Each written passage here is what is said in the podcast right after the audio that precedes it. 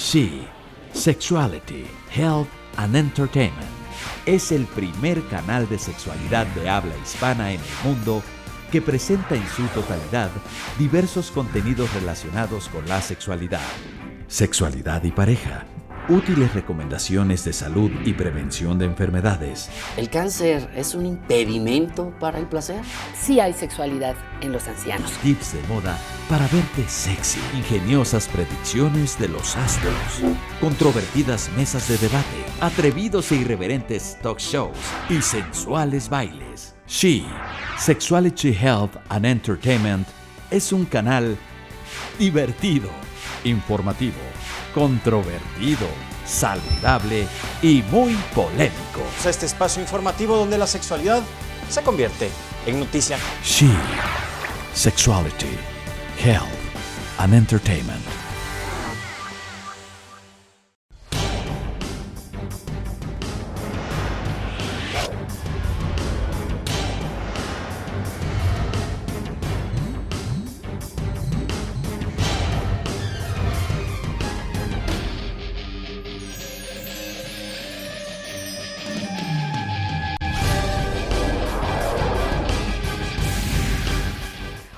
Bienvenidos y bienvenidas a este programa donde tocamos de todo un poco sobre sexualidad, pero sobre todo hablamos de las investigaciones más recientes sobre distintos temas y cómo podemos aplicarlas a nuestra vida. Y hoy les tenemos un tema súper nuevo, o sea, eh, yo creo que, bueno, no, no, yo creo, estoy segura, es la primera y única investigación que existe en el mundo, eh, la primera definición que existe sobre lo que es la inteligencia sexual y la primera que nos ayuda a medir el coeficiente de inteligencia sexual.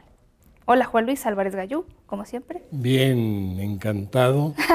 Esta es como la cereza que corona el pastel, ¿no? Claro, si hay inteligencia emocional, hay inteligencia intelectual, ¿por qué no una inteligencia sexual? Cuando nos planteamos esto, digo, eh, un estudio complejo, porque empezar por definir, este, lo hicimos a través de una investigación en la que encuestábamos a sexólogos que nos decían, no, para mí la inteligencia, desde su experiencia, de lo que veían en terapia o en investigación, lo que podían definir como inteligencia sexual y de ahí empezamos a agarrar elementos para poder construir esto, después una escala que lo midiera, luego todo el proceso estadístico para que esta escala realmente nos aseguráramos de que, de que servía, de que fuera confiable y válida y ya al final surge un, instrumento que le permite a cualquier persona, está hecho para gente de México, pero esperaríamos que se siguiera este, aplicando en otros países, nos permite decir, bueno, qué tan inteligente soy en mi vida sexual en función del resto de la población.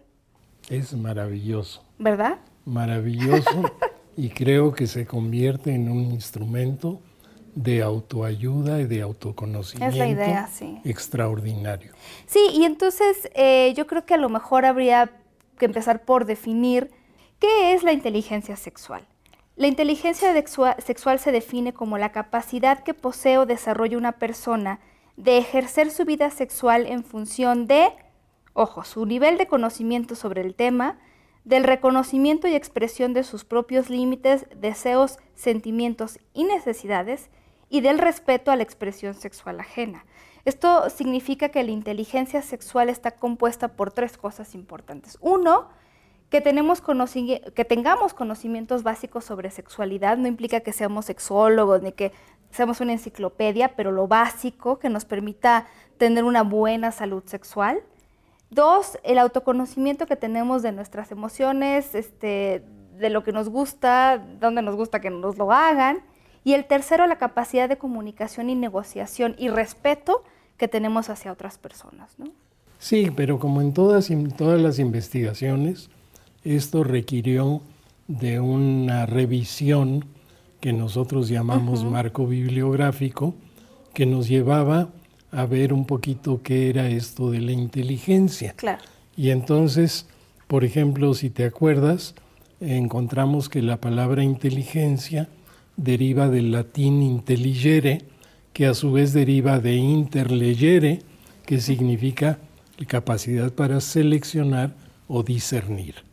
Y en este sentido, la inteligencia, del latín inteligentia, ha sido definida en formas muy diversas. Muy diversas. Incluyendo habilidades, pensamiento abstracto, comprensión, Capacidad para autoadvertencia, solucionar problemas también. comunicación, razonamiento, en fin, capacidad para resolver problemas.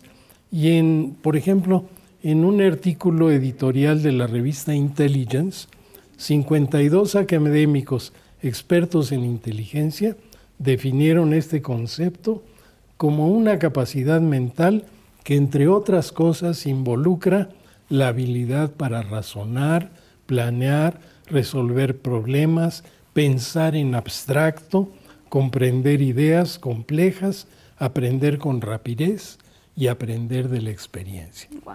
Entonces, fíjate cómo eh, también tuvimos que tomar en cuenta la definición de salud sexual que nos proporciona la Organización Mundial de la Salud, que no se trata de ahorita entrar en detalle. Pero, que es todo, o sea, es importante decirlo, la salud sexual no solo es que no tengas una infección eh, de transmisión no es la sexual. ausencia de enfermedad. Claro, o sea, es, es todo que tengas un bienestar psicológico, que, te- que tengas libertad de vivir tu sexualidad, de expresarla, que te sientas a gusto, que además es parte, la salud sexual es parte importante de la salud en general. Claro, la OMS tiene esta definición de salud sexual como parte de la salud integral. Yo puedo hablar, por ejemplo, de México, donde la salud sexual pocas veces se considera dentro de los programas de salud general, más allá de los tratamientos específicos contra el VIH, el SIDA, los, ah, las infecciones de transmisión sexual, porque esta, esta definición de la salud sexual tiene que ver mucho con el hecho de la- el ejercicio de la sexualidad de formas que te hagan crecer, desarrollarte, autorrealizarte como ser humano. Precisamente esta- este aspecto de la salud general, que es la salud sexual, se conecta con muchas cosas y un bienestar sexual también da un bie- bienestar emocional, ¿no? O sea, de repente muchas depresiones, eh, muchos problemas en la relación de pareja, hasta con la, decimos no mucho de alguien en el trabajo que se porta muy mal y que tiene cara mala, pues porque de verdad que, que afecta muchos ámbitos de la vida y yo estoy de acuerdo contigo, se le debería de poner mucha más atención eh, y, y no solo, digo, está muy bien todo lo demás y que no te duela la panza, pero también que no te duela esta parte de la- del placer. que no te duela tu sexualidad y desgraciadamente hay demasiada gente en nuestros ámbitos eh, latinoamericanos y, y de habla hispana de personas que viven muy penosamente y sufriendo su sexualidad. Sí, y ya no digamos de la gente que tiene poco conocimiento o todavía más importante, personas cuyas actitudes ante la sexualidad son tan negativas que de repente les lleva a tomar decisiones, pues a lo mejor eh, equivocadas o, o hacen cosas que no les gustaría hacer en base a a lo mejor mitos que existen sobre la sexualidad, ¿no? Sí, desconocimiento, mitos, eh, también tiene que ver mucho la calidad de las relaciones humanas, qué podemos hacer, si nos podemos relacionar bien, en fin, hay muchos factores que podemos seguir platicando. Sí, por eso eh, en esta investigación sobre la inteligencia sexual dijimos, tiene que haber elementos importantes, nos tiene que decir qué pasa con las personas y su satisfacción sexual. Y quisiera decirles que los tres elementos que ahorita repetimos que conforman la inteligencia sexual, nos dimos cuenta y bueno, desde muchas investigaciones, cómo en lo individual son importantes, eh, es decir, juegan un papel esencial en la mejor satisfacción sexual y en la salud sexual de las personas. Y, bueno, empezando por los conocimientos básicos en sexualidad, decíamos que es importante que una persona tenga conocimientos mínimos, o sea, por ejemplo, que sepa que es un condón, cómo se usa, que sepa que hay infecciones de transmisión sexual, que por ejemplo no tienen síntomas, ¿no? Eh, que sepa, de repente les preguntábamos si era posible o no que una mujer se embarazara en la primera relación sexual, que algunas personas piensan que es imposible, pero eso es un mito. Y se ha visto, por ejemplo, que entre más conocimientos haya, que no es lo único, desde luego, pero entre más conocimientos tiene una persona sobre sexualidad, mejor le va, menos conductas de riesgo tiene. Claro. Pero también está en segundo lugar el autoconocimiento, que nosotros hicimos o hemos hecho investigaciones y una específica en mujeres sobre el autoconocimiento y la frecuencia orgásmica y veíamos de manera muy clara que las mujeres que conocen mejor su cuerpo, que tienen más contacto con su cuerpo, que se tocan, que se exploran, que incluso se han visto en un espejo esta parte de los órganos sexuales, son mujeres que por lo menos califican su vida sexual de manera más satisfactoria que quienes no, tienen más orgasmos y en general eh, son mujeres que se sienten como más libres de vivir su sexualidad, porque el autoconocimiento ahí es, es importante y es esencial. Sí, yo, yo creo que, por ejemplo, una parte muy importante, por ejemplo, del tratamiento en el caso de mujeres que son anorgásmicas, pues es precisamente ayudarlas en este autoconocimiento, porque es que empiecen a reconocer sus sentimientos, sus sensaciones corporales y en sus órganos sexuales y que vayan, digo yo, me, me gusta usar esta frase, que vayan reconciliándose con las cosas que sienten. Es que qué difícil, porque toda la vida te han dicho no te toques ahí, no, eso es sucio, eso está es mal. Un lugar prohibido, sucio. Y de repente decirle, no, es que tócate, eso está bien. Es, es así como que un cambio que no todo el mundo puede hacer. Y además creo que, eh, bueno, a mí me ha tocado escuchar a mujeres que ponen toda la responsabilidad del placer, de su placer, en la otra persona, en la pareja. Y entonces, ¿cómo le puede hacer la pareja, por más experiencia que tenga, para este, decirle a ella dónde le gusta o Sí. cómo le gusta? No, y que quede claro que cada persona, cada individuo, hombre o mujer, es responsable de su propio placer y de sus propios orgasmos. No van a depender mis orgasmos de otra persona o de ciertas caricias, porque entonces creamos eh, relaciones vicarias en las cuales yo no puedo ser autónomo en mi sexualidad si no tengo a esta otra persona Claro. que hace eso. ¿no?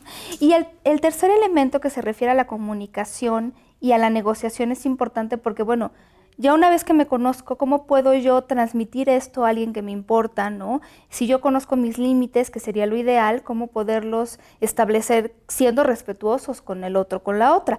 Y este, este factor esta es muy parecido a algo que con nosotros conocemos como asertividad sexual y que de hecho está definida a partir de una investigación por Arturo Honol del Sí. Instituto Mexicano de Sexología y tú tienes la definición de asertividad sexual. Sí, Honol que desarrolló un instrumento, ahora Arturo trabaja en Morelia, desarrolló un instrumento que mide asertividad sexual y la definió como la habilidad que posee o desarrolla una persona para comunicar, para negociar de una manera empática y auténtica las opiniones, intenciones, posturas, creencias, sentimientos, deseos y expectativas que son necesarias para el disfrute sexual y el goce sexual, el propio y el de la pareja, respetando y considerando positivamente al otro. Es que la Esta corta sí. definición es lo que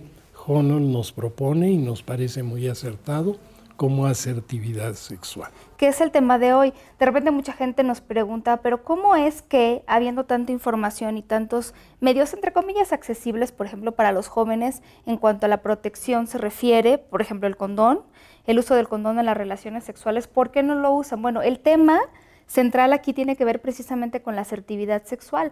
Eh, yo no sirve de nada que yo sepa que es un condón y cómo ponerlo si a la hora de la hora yo no lo puedo negociar, ¿no?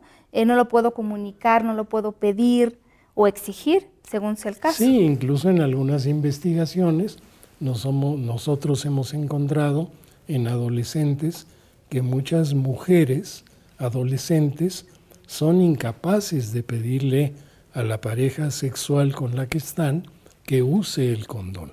Ya no digamos comprarlo, traerlo en la No, bolsa no, o en la mochila. Son incapaces de pedirle que lo use por el miedo a me va a dejar, me va a decir que soy una fresa, que no sé qué, que no sé cuánto. Eso significa no ser asertivo sexualmente.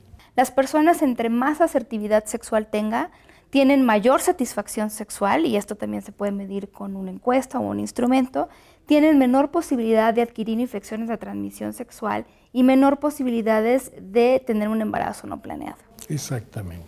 Tiene mucho que ver, tiene mucho, me parece que todo está relacionado. Entonces, la idea era eh, de dónde partir, ¿no? Hicimos muchas preguntas de conocimientos, de actitudes y eh, logramos llegar a 3.200 personas de todos los estados de la República Mexicana. las personas más jóvenes tenían 16 años, que es como la edad de consentimiento para las relaciones sexuales en muchos estados, y los más grandes 80.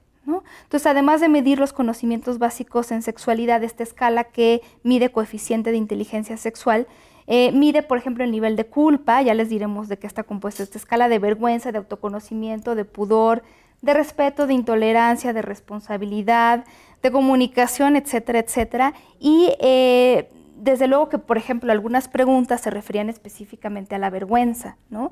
A si te daba vergüenza que tu pareja te viera desnudo desnuda, a si te importaba lo que otros pensaran de ti en el ejercicio de tu sexualidad, si sentías, por ejemplo, la necesidad de fingir un orgasmo, era otra pregunta, si te dabas cuenta que ese es el, el asunto de la autoadvertencia, cuando alguien, ahora sí que te enviaba señales este, eróticas, si se sentía atraído o atraída por ti, si tú reconocías cuando había una atracción hacia otra persona. O sea, hay muchos aspectos que se pueden explorar y que nosotros consideramos que formaban parte de la inteligencia sexual y que al final se engloban en esos tres, conocimientos básicos, autoconocimiento y capacidad de negociación.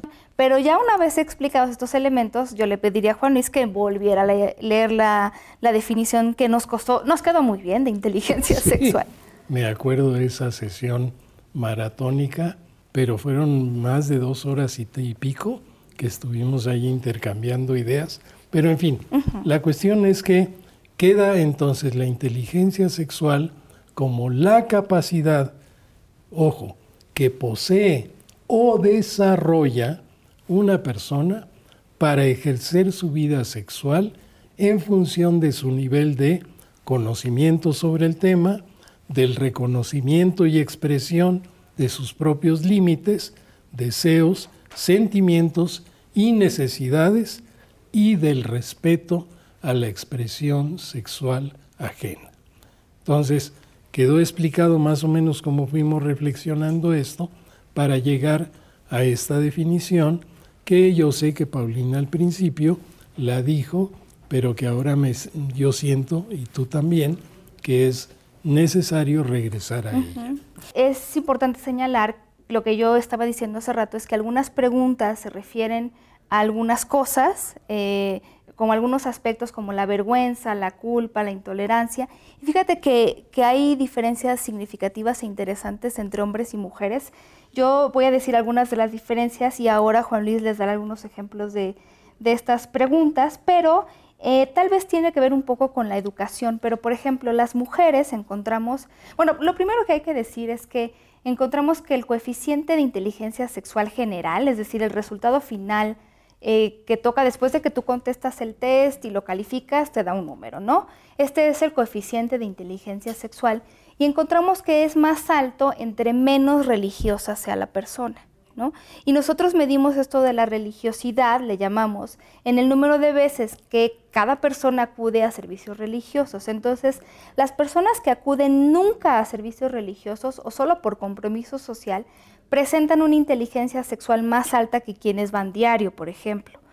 También vimos que a mayor escolaridad, mayores número de años pasan en la escuela, también se incrementa la inteligencia sexual. No sabemos si en otras muestras y en otros momentos se repita, pero bueno, este es un primer resultado que arrojó este estudio. Ahora, otra cosa que encontramos, y decía yo que a lo mejor tiene que ver mucho con la educación, es que las mujeres, en cuanto a las preguntas que se referían a vergüenza y pudor, salían más altas que los hombres también salían más altas en algo que nosotros llamamos necesidad de complacer, a una costa del propio eh, placer, que esa sería como la parte negativa, pero también a nivel positivo las mujeres demuestran más habilidad para darse cuenta cuando les son atractivas a otro a otra persona y esto nosotros lo consideramos la autoadvertencia.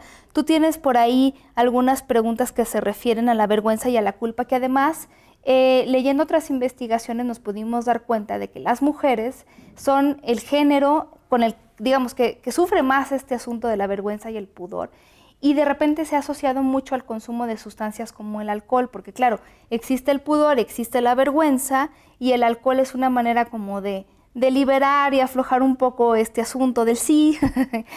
y, y, bueno, pues al, al, final a veces tomamos decisiones que no querríamos, ¿no? Sí, decíamos, por ejemplo, esto de la culpa.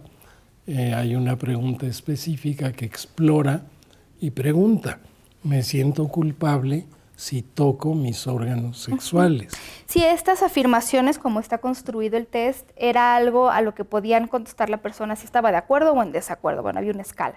Pero, por ejemplo, esta es una pregunta, ¿no? Que se refiere a la culpa. Me da culpa tocar mis órganos sexuales y había otra que hablaba de me da culpa masturbarme, ¿cierto? Sí, y también esto se asocia muchas veces con embarazos no deseados, con las mujeres que son más susceptibles a la presión externa uh -huh. y que no son capaces de, de considerar otros escenarios claro. en los cuales moverse y desarrollarse. Sí, sí es que funciona, es, es, muy complejo, pero funciona así. De repente eh, decir, bueno, me da culpa pensar en ciertas situaciones en las que yo podría estar y qué haría en esas situaciones y el no pensar no ayuda para planear y el no planear eh, lo que hace es a veces propiciar situaciones pues este, con desenlaces medio negativos. ¿no? Sí, incluso por ejemplo en los varones la culpa y el miedo se asocia con mucha frecuencia a problemas de dificultades con la erección. Claro. Entonces este factor era importante claro, también. Sí. Y bueno, la necesidad de complacer que también eh, resultó más elevada en las mujeres, tiene que ver, digo, había preguntas que se referían a distintas cosas como, bueno, eh, aceptar de repente tener relaciones sexuales cuando no quieren, ¿no? Exacto.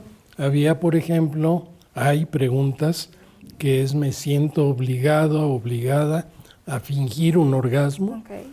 o en las relaciones sexuales me cuesta trabajo decir lo que me gusta y lo que no me gusta, o a veces me siento usado o usada cuando tengo relaciones sexuales.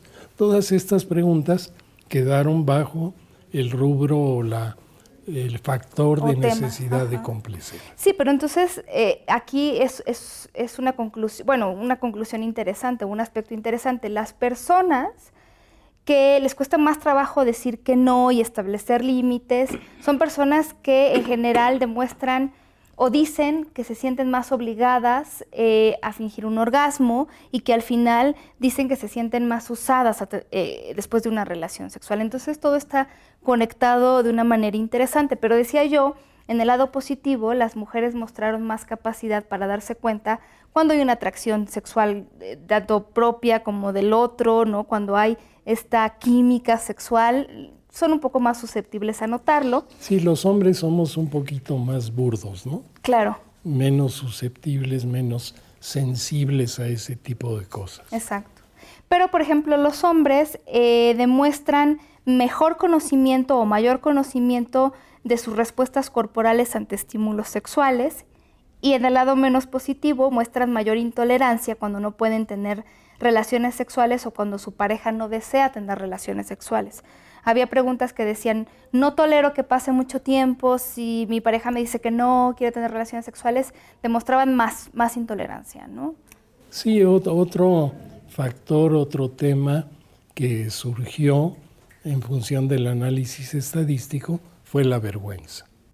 La vergüenza. De verdad que son cosas mm, que van muy de la mano de la sexualidad, pero que de verdad pueden llegar a obsta- obstaculizar. Entonces, como ven, está conformado de diversos temas, de diversos tipos de preguntas, y la buena noticia es que esta se puede mejorar, Sí, a diferencia de otras, ¿no? También hay que aclararle a nuestro auditorio que hemos hablado de tantas cosas que pareciera que este cuestionario que mide inteligencia sexual es una especie de cuestionario tipo Minnesota son de 50 mil personalidad que tiene centenares de preguntas. No, este inventario no llega a las 50 preguntas y es muy rápido y muy fácil de llenar.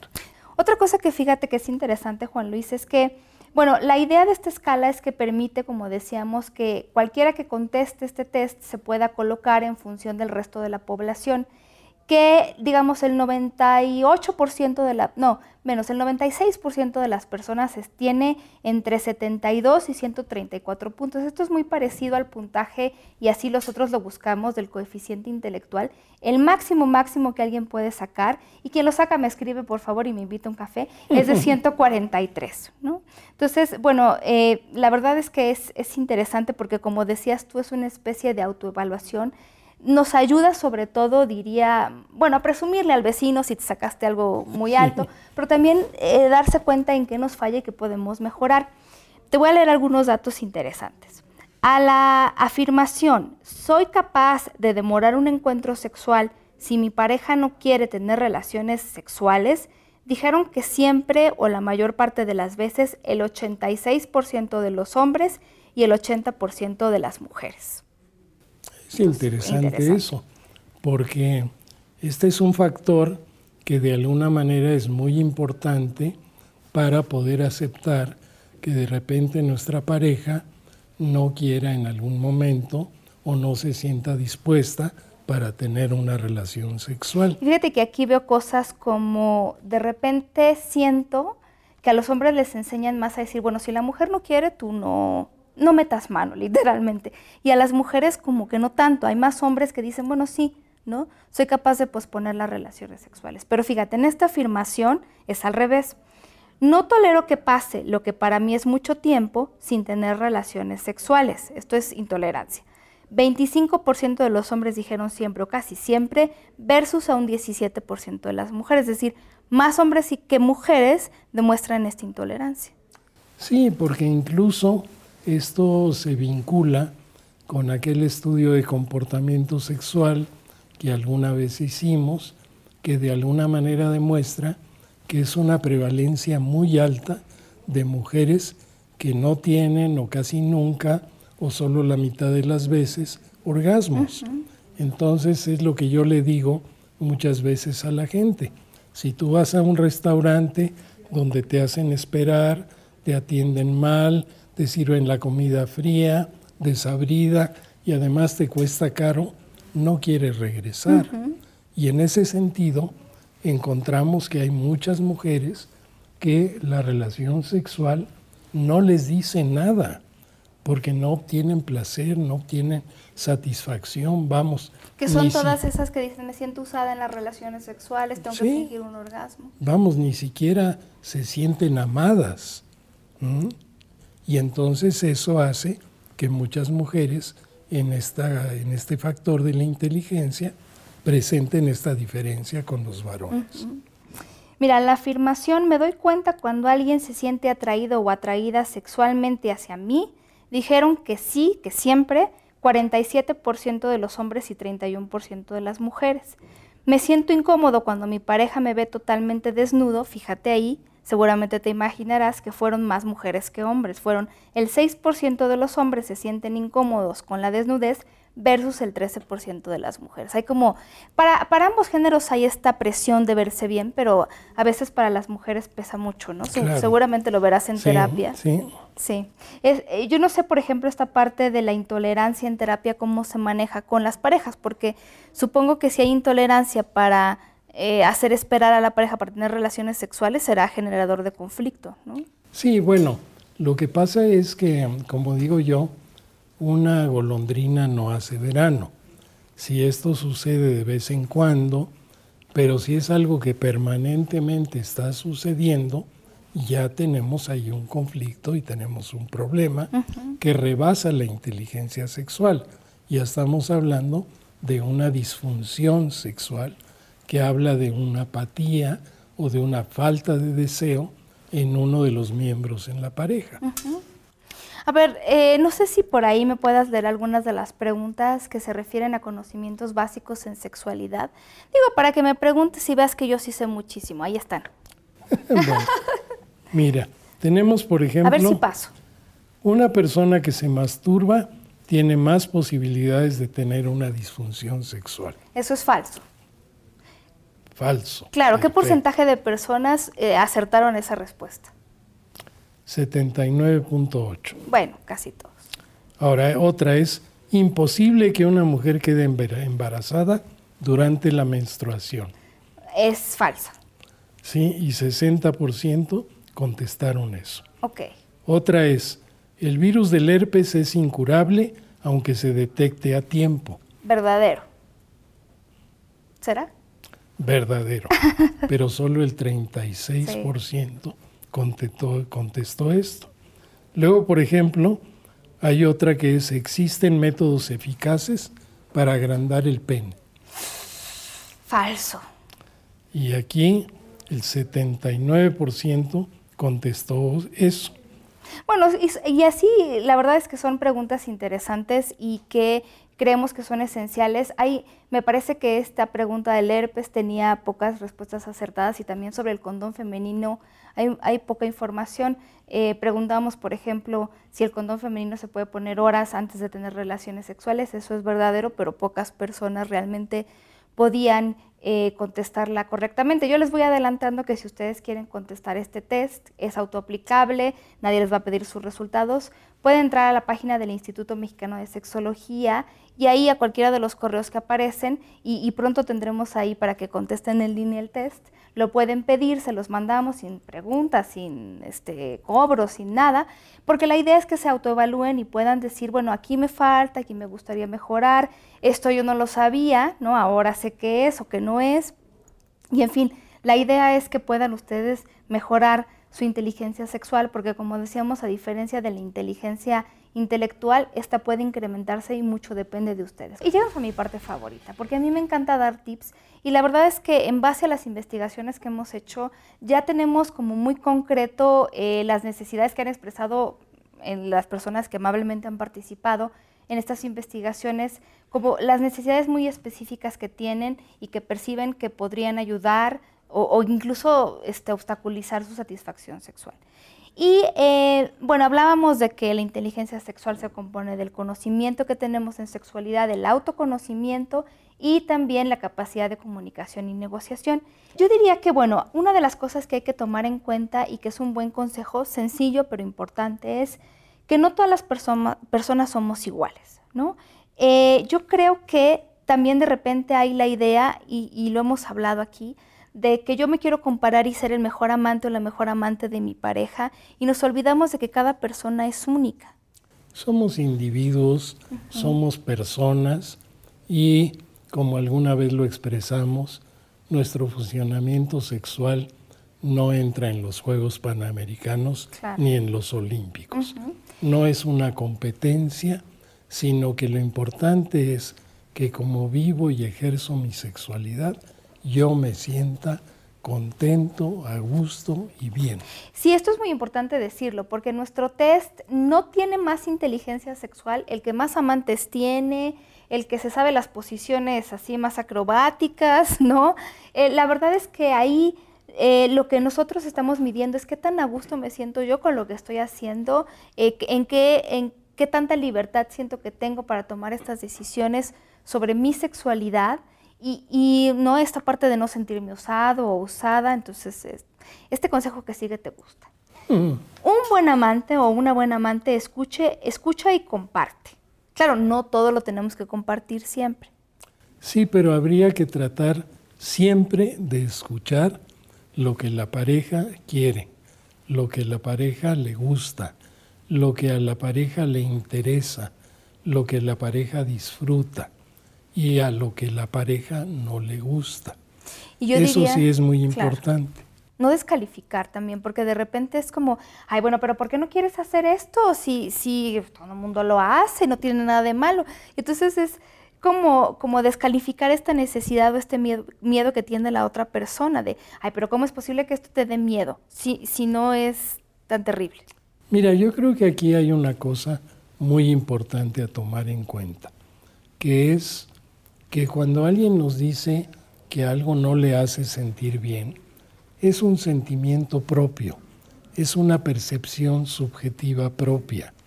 Y entonces tenemos que aprender a respetar. A veces no nos gusta lo que la pareja está sintiendo, porque no es nuestra intención que lo sienta, pero es importante respetar, escuchar y buscar cómo solucionar ese sentimiento que tiene la pareja. Y cuando hablo de pareja, no hablo solo de mi pareja mujer, hablo también de la mujer respecto a lo que su pareja varón o hombre le pide a otro hombre o mujer a otra mujer. Esto no se centra nada más en personas heterosexuales. Importante también esta parte de poder expresar, y lo hemos platicado con asertividad, ¿no? Tú leías esta definición conceptual de la asertividad sexual, pero también está la asertividad en general y que implica el respeto a la otra persona. Entonces, cuando yo quiero comunicar, no se vale insultar, no se vale descalificar. Entonces, mientras lo hagamos con respeto, vamos a recibir respeto en términos generales. Pero hay que hablar, oigan, el amor es divino, no adivino. Entonces, si no, no habla, de repente hay esta idea de que me quiere mucho, entonces va a poder adivinar todo lo que yo necesito y quiero, pues la verdad es que no. Sí, yo muchas veces he dicho que ese es el complejo de Mandrake el mago, porque ¿cómo tendría que haberse dado cuenta de que yo quería esto?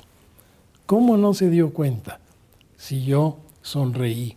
No, no, no, no. como dices muy bien, no somos adivinos y todos tenemos que expresar lo que queremos, lo que nos gusta, lo que no nos gusta. A nadie le crea problema que si a mí me gusta la carne bien cocida, y me la dan un poco cruda, decir, oye, dale otra pasadita en el sartén. No, nadie le crea problema, pero sí se crean problemas monumentales cuando decimos que algo en la relación sexual o erótica no nos gustó demasiado y quisiéramos que cambiara. Fíjate que un consejo importante, porque en algunas investigaciones hemos encontrado que la gente nos dice, para mí el mayor obstáculo para vivir mi vida sexual con libertad y, con satisfacción es toda esta educación que recibí, las restricciones que me pusieron alguna vez, el no te toques ahí, y la censura que a veces se convierte en autocensura. Yo diría, hay que darse un tiempo para reflexionar sobre las cosas que nos gustaría cambiar y reaprender o reestructurar. Para esto hay que conocer nuestros límites y deseos y ahí sí nadie sabe mejor qué te gusta y cómo más que tú. Y diría yo que es importante también plantear objetivos realistas, ¿no? Pero de repente es complicado, imposible a veces, cambiar de un día para otro en menos de 24 horas. Y eh, hay que empezar por objetivos realistas. Decíamos, la inteligencia sexual no se mide en que esté, qué tan corta sea tu falda, ¿no? Qué tan escotado tengas el vestido, sino en qué tan, qué tan bien conoces tus límites y tus deseos y qué también los puedes plantear con respeto hacia la otra persona. Entonces, en la medida en la que esto sea posible, yo me imagino que también te toca ver a muchas personas cuyas actitudes ante la sexualidad a veces se basan mucho en mitos y en miedos. Sí, yo quisiera enfatizar esto que has dicho varias veces, que esta inteligencia sexual no es estática, es algo que podemos nosotros mismos mejorar y que podemos cambiar nuestro coeficiente de inteligencia sexual si nos aplicamos un poquito y entonces poder llegar a estos niveles de máxima inteligencia sexual que seguramente esto reflejará en nuestra vida de pareja, en nuestra satisfacción sexual, en nuestra asertividad, en muchas áreas de nuestra vida. Y, ¿por qué no? Iremos a trabajar más contentos y más claro todo está conectado. Eh, la parte de, incluso queremos saber, y eso en futuras investigaciones, con qué otros aspectos está relacionado, pero al menos sabemos que en sus partes la inteligencia sexual tiene mucho que ver con la satisfacción sexual, con la inteligencia emocional, con la autoestima, con la asertividad, este, con la satisfacción en la pareja o satisfacción marital, con la salud sexual, con la mejor calidad de vida, con las mejores actitudes hacia la sexualidad, con mejores conocimientos, bueno, es que es la panacea. Pues la inteligencia sexual sí existe, a diferencia de la inteligencia intelectual se puede mejorar. Estamos dando algunos tips sobre cómo cambiar ciertas creencias y actitudes que obstaculizan. Y yo les diría que otro de los consejos que nos parece importante es que si tienes dudas sobre tu sexualidad, y esto también viene en el test, no te quedes con dudas. La verdad es que uno nunca sabe cuándo se le va a presentar eh, la situación en la que diga, híjole, ¿cómo no pregunté esto cuando, cuando pude preguntarlo porque ahora necesito la información? Eh, hay que recordar que la información cambia ideas actitudes y combate muchos miedos y mitos. Muchas de las cosas que a veces consideramos como malas o negativas, y lo platicas mucho tú, Juan Luis, las, las creemos nada más porque sí, ¿no? Entonces le preguntamos a la gente, ¿esto está mal? ¿Sí está mal? Y les preguntamos por qué está mal, pues porque está mal. Y siempre ha sido así y a veces no sabemos bien a bien de dónde viene. Claro. Sí, porque esa es la estructura básica de los mitos, que sabemos algo, pero no sabemos ni de dónde viene, ni por qué lo sabemos, ni quién nos lo enseñó. Entonces, pues esa es la estructura de algo que sabemos, pero que no tenemos idea de si es correcto o no es correcto. Ahora, ¿la educación de la sexualidad eh, incrementará la inteligencia sexual? Definitivamente, yo creo que sí. Cuando nosotros definimos la educación de la sexualidad como aquella que propicia la responsabilidad, el respeto, la tolerancia y el amor, evidentemente una completa e integral educación de la sexualidad tiene que repercutir en la inteligencia sexual. Pero además es importante decir que cuando hablamos de educación de la sexualidad, no solo nos referimos a la información, que de por sí es importante y decíamos que combate mucho los mitos y los miedos, pero también el trabajo con las actitudes, ¿no? Incluso con esta parte de los estereotipos de género que a veces nos limitan tanto, porque entonces pensamos que una mujer debe ser o no debe ser y un hombre debe ser o no, y a veces todas estas limitaciones que nos nos autoimponemos o que nos creemos, ¿no? que somos de un planeta y de otro, hacen que eh, de alguna manera limitemos nuestras posibilidades. Sí, mira, de alguna manera estas 3.200 personas que nos hicieron el favor de contestar este, este cuestionario, pues nos dieron con mucha claridad eh, la evidencia de aquello que desde el punto de vista estadístico, y usando todos los cánones de la estadística para la validación y la confiabilidad, nos hicieron llegar a este instrumento que puede ser muy valioso y que de alguna manera también pues pensemos qué podemos hacer para que nuestra inteligencia sexual se incremente. ¿Y se podrán combatir los estereotipos de género? Porque tú tienes una propuesta interesante. Sí, yo tengo una propuesta desde hace muchos años en un estudio sobre masculinidad y feminidad que hicimos, que deriva de ese estudio, en la cual proponemos una educación anestereotípica de los géneros desde el preescolar. ¿Qué queremos decir? En todas las escuelas eh, preescolares, las llamadas kinder, en algunos lugares, si una niña llora, pues la consuelan, pobrecita, no sé qué, toma un dulce. Si un niño se cae y llora, bueno, también lo tratan bien, pero le dicen, ya, Juanito, ya no llores, los hombres no lloran, los hombres son más fuertes. Y entonces toda esa educación nos va metiendo en el estereotipo que ahora nos tiene, y esto es absolutamente falso. Mujeres y hombres somos mucho más parecidos de lo que pudiéramos creer o pensar, pero la educación que nos han dado nos ha ido separando. Y luego esperan que cuando conformamos una pareja de hombre-mujer o de hombre-hombre o de mujer-mujer, todo funcione perfectamente cuando nos han enseñado a los hombres a no expresar sentimientos, a no comunicarnos y a las mujeres a comunicarse, expresar sentimientos y a decir todo lo que siente. Sí, nos predispone de manera negativa. Por eso hablamos entonces de la propuesta de hacer una educación anestereotípica de los géneros desde el preescolar y es parte de la educación de la sexualidad. E, es, es, complicada esta parte de la investigación. A veces me han preguntado, bueno, pues ¿cómo salieron los mexicanos en esto de la inteligencia? Pues hay de todo. Hay gente con muy poca inteligencia sexual, hay gente con una inteligencia sexual así padrísima y de presumir. La idea es que la, cualquier persona que haga este instrumento, que, que repetimos sirve para autoevaluación, se pueda colocar ahí y decir, bueno, tantas personas son menos inteligentes o tantos porcentajes, este, yo les gané. ¿no? Sí, llama la atención, por ejemplo, este dato que ya mencionaste, de que a menor escolaridad hay una calificación más baja y a mayor escolaridad va aumentando la calificación. ¿Qué quiere esto decir? Quiere decir que la escuela, que la formación, que la adquisición de conocimientos, que la experiencia, de alguna manera, te va, va incidiendo en tu inteligencia sexual.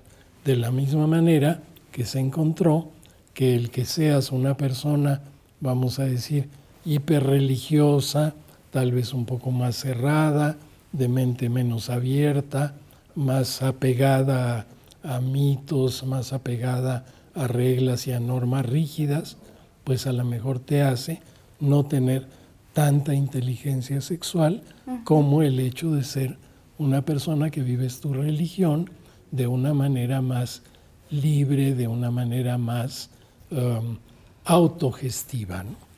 Bueno, pues sí, efectivamente ya existe un instrumento que mide el coeficiente de inteligencia sexual. Está aprobado ya y validado para la población en México. Participaron hombres y mujeres de edades muy diferentes de todos los estados de la República Mexicana ya lo pueden hacer, se pueden autoevaluar, pueden ya saber cuál es este coeficiente, cómo pueden mejorarlo. Se los dejo de tarea. Es muy, es muy específica la tarea, aunque también es muy importante incrementar su nivel de inteligencia sexual. Entren a la página del Instituto Mexicano de Sexología y pueden conseguir el test.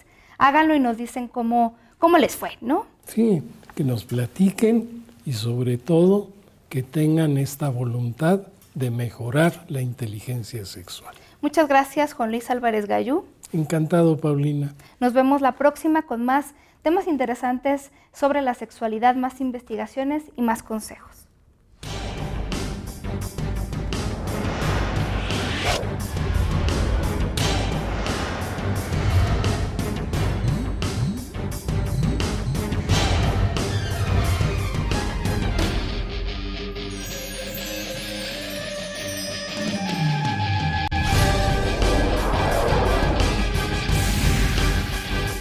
She, Sexuality, Health and Entertainment es el primer canal de sexualidad de habla hispana en el mundo que presenta en su totalidad diversos contenidos relacionados con la sexualidad, sexualidad y pareja, útiles recomendaciones de salud y prevención de enfermedades. ¿El cáncer es un impedimento para el placer? Sí hay sexualidad en los ancianos. Tips de moda para verte sexy. Ingeniosas predicciones de los astros. Controvertidas mesas de debate. Atrevidos e irreverentes talk shows. Y sensuales bailes. She, Sexuality Health and Entertainment, es un canal divertido, informativo controvertido, saludable y muy polémico. Este espacio informativo donde la sexualidad se convierte en noticia. She, Sexuality, Health and Entertainment.